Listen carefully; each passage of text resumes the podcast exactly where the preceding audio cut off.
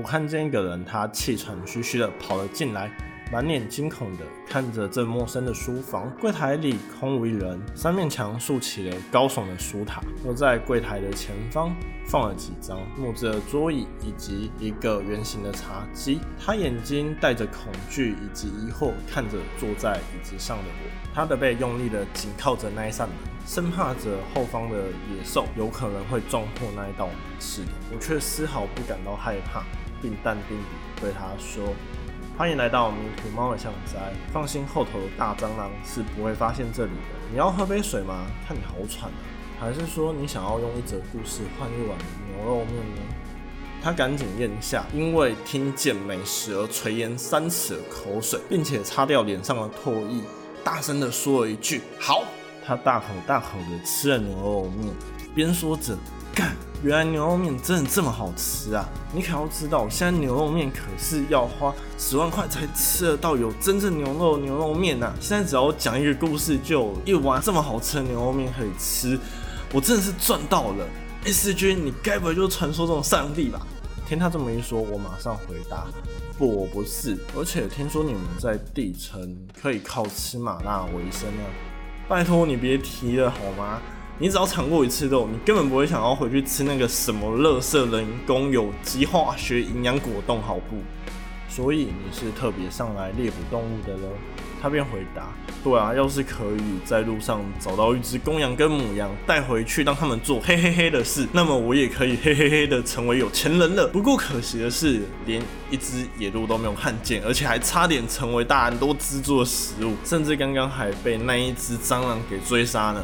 还好遇见了你，让我可以躲过这一劫，而且还吃到这么好吃的牛肉面。这难道就是所谓的“皇天不负苦心人”吗？不，这只是你的运气比较好而已。我打从心里这样想，并对他说：“你还是赶快吃饱，回地下城吧，那边也比较安全。”不不不不不，S 君，你这样说就有问题了。虽然地下城的边界都有设防虫措施，可是也不代表他们百分之百安全啊。像是昨天第三核心都市才被马羽群给攻破而已，而且第五群邦联盟也在去年的时候被长角蜘蛛给袭击。这两个都市区域都是人类重要的居所，而且人口密度之高，相对的，他们也拥有较高的防虫资金，但仍旧不敌这些大虫的入侵。我们还是得每天提心吊胆的度日，提防那些大虫随时有可能进入我们的都市核心，导致死伤。当场中的结果，所以我说 S 君，你居然是来自于不同的世界，那我从这一扇门出去，应该也可以到达你的世界吧？这样我就不用担心再度被虫攻击的事了。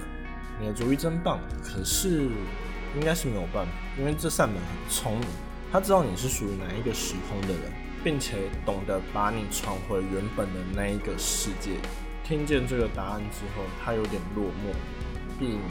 开口说的最后一个问题，S 君，你有看过海洋及天空的蓝吗？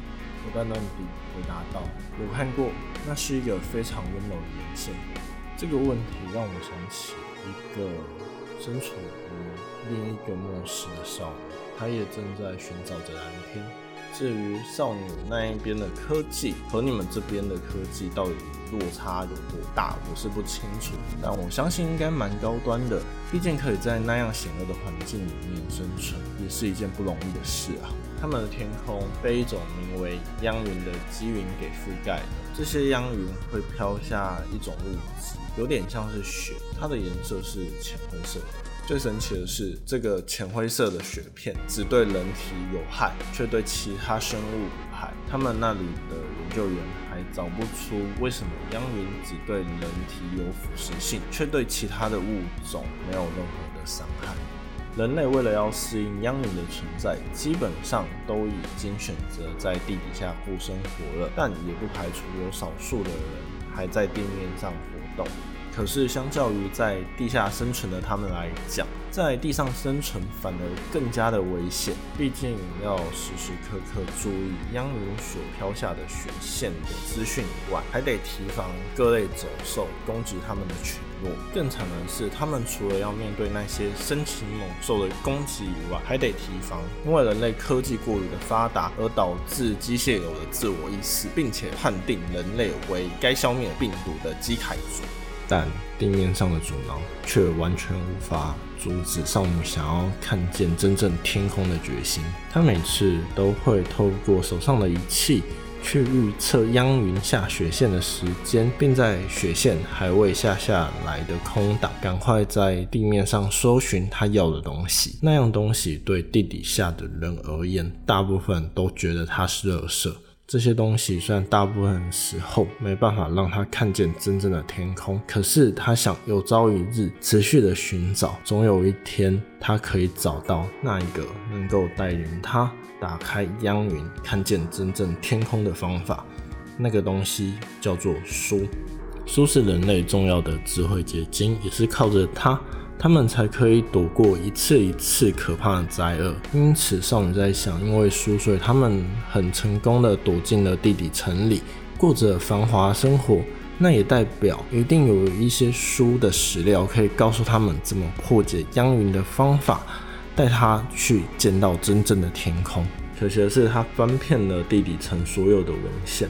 却从来没有找到有关于央云相关的资料以及史料。他在想，也许是当时候要躲避央云以及那些基海族的时候，紧急备份了大量的资料，却没有办法有个完整的收集。大部分的人并不认同他的做法，而且会觉得他的做法有些滑稽，因为根本没有人会相信，区区几张纸就可以让他们重见天日。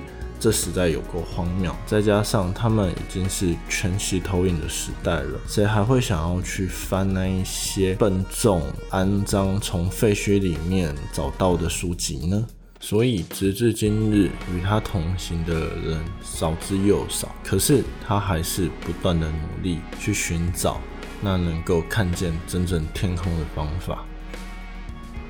在我说完了这则故事之后，他刚好也吃完手里的面包餐一顿，正准备离开。此时，一个女子与他擦肩，她手里捧着一台老旧的相机，并随意地找一个位置入座。而我对那一台相机的感觉非常的熟悉，但印象中那相机的主人应该是个男士，而非是现在坐在我身旁的这个女士。他进到猫巷斋之后，半句话都没有说。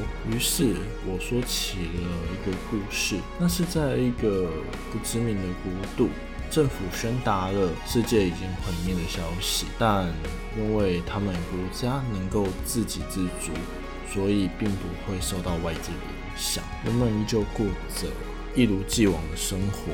该上班的上班，该上课的上课，没有人觉得奇怪，更没有人因为世界末日而受到任何的生活上的影响。他们从不惊慌，也不害怕，唯一的改变就是国家的边界建立起了一堵很高很高的高墙。政府对国民宣称，这堵墙外已是一片的汪洋，这片大海有股神秘的力量，会使人类消失。为了避免人类的灭亡，所以才筑起这座高墙，为的就是将海与地分割。没有人晓得政府所说的话是真是假。有许多人尝试过要跨越那一堵高墙去一探究竟，是否真如政府所说的，除了这一块土地以外的地方已成了一片汪洋。但更悬的就是，挑战者跨越了那一堵墙后，都从未回到这一片土地上来。也因为那些人有去无返，所以人们逐渐相信政府的话。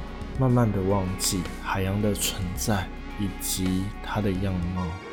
前两年的冬天，这个国家有一个男子走进了猫巷斋，他的步伐有些颠簸，感觉出来刚刚有喝了一点小酒，表情十分的抑郁，看起来是个有故事的人，但他话不多，像是不知道该怎么提起自己的故事一般。此时主人给他一杯水，让他润润喉，他才缓缓的开口。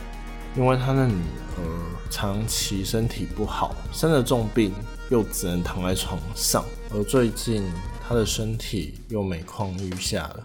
医生便告诉他们说，小孩的生命恐怕来日不多了，请他们做好心理准备。身为父亲的他，想要为自己的女儿做一些什么。他想起了女儿非常向往大海。所以他打算去拍一张大海的照片给他女儿看，可又想起那不知是真是假的大海传闻，他也很害怕自己会不会因为大海的关系而消失不见。就算去拍了有关大海的照片，他也无能为力地拿给他的小孩子看。他在猫巷斋的时间待了不久。很快的，他就离开了。我对他最大的印象就是，当他在把玩手上的相机的时候，露出那幸福洋溢的笑容，并说着他们一家幸福的过去。可惜的是，直到今日，我从未看过那个男子再拿着相机回来过这个猫巷仔。而那台相机的型号和你手上的这一台老旧相机的型号是一样的。我有点好奇，这台相机会不会是当年那一个男子所留下的呢？你有没有兴趣把你这台捡到相机里面的相片拿出来端你看看呢？女子沉默了几秒后，便点点头，决定把这老旧的相机交给了我。我进入了柜台后方暗房。将相片一一的洗出来，并与这名女子观看着这几张相片的内容。相片的一开始是几张白花花、过度曝光的白色相片，再过几张是被皑皑白雪覆盖的幽寂森林，相当的空灵。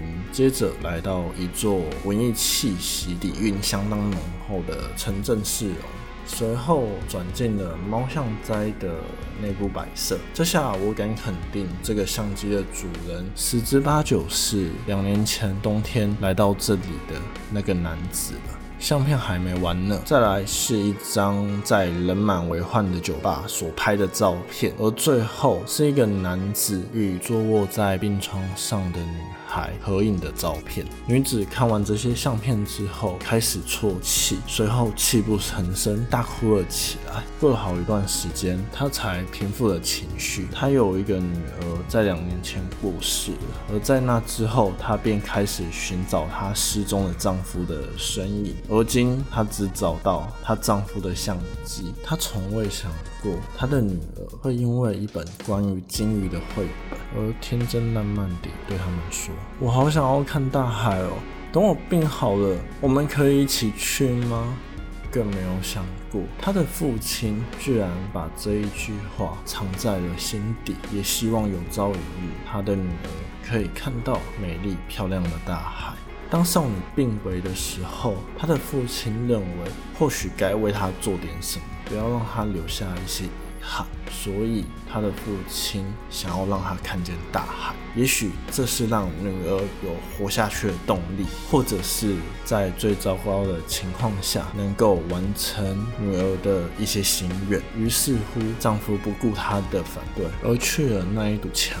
至今，他除了这几张相片以及相机以外，他什么都没有找到。于是，他下定了决心，要带着这台破旧的相机，再前去那一堵墙。他想要拍下真正的大海，就算会因为大海而消失，那对他而言也算是一家团聚了吧。而我在那之后，也没有再看过那女子的身影了。如果可以。欢迎再度来到迷途猫的巷斋，我是 A 四君，今天主人不在。